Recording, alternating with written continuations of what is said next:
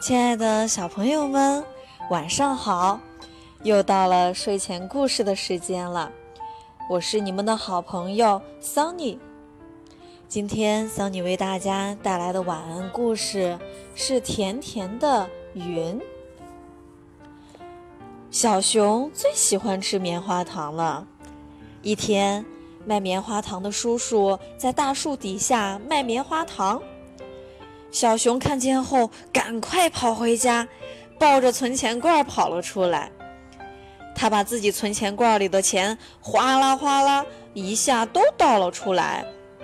叔叔，叔叔，我要买一个好大好大的棉花糖。叔叔用脚踩呀踩呀，做出了一个像气球一样大的棉花糖。小熊说。叔叔，再做大一点儿，我要带给我的好朋友们，我们大家一起吃。叔叔又使劲踩着机器，棉花糖越来越大，像一朵小白云那么大了。呼，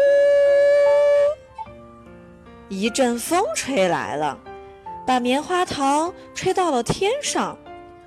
棉花糖在天上飘呀飘呀。好像一朵白云呀！哎呀，我的棉花糖变成一朵甜甜的云了。风儿吹着甜甜的云，甜甜的云随风飘走了。小熊在后面拼命追，这可是他准备给好朋友们一起吃的，所以一定得追到。甜甜的云飘呀飘。飘过了青青的小溪，小熊也跟着跳过了小溪。甜甜的云飘呀飘，飘过了开满野花的小山坡，小熊也跟着翻过了小山坡。小猴子、小白兔、小羊、小狐狸，他们正在玩游戏，看到小熊在追赶着白云，小熊。你干嘛要跑得满头大汗呀？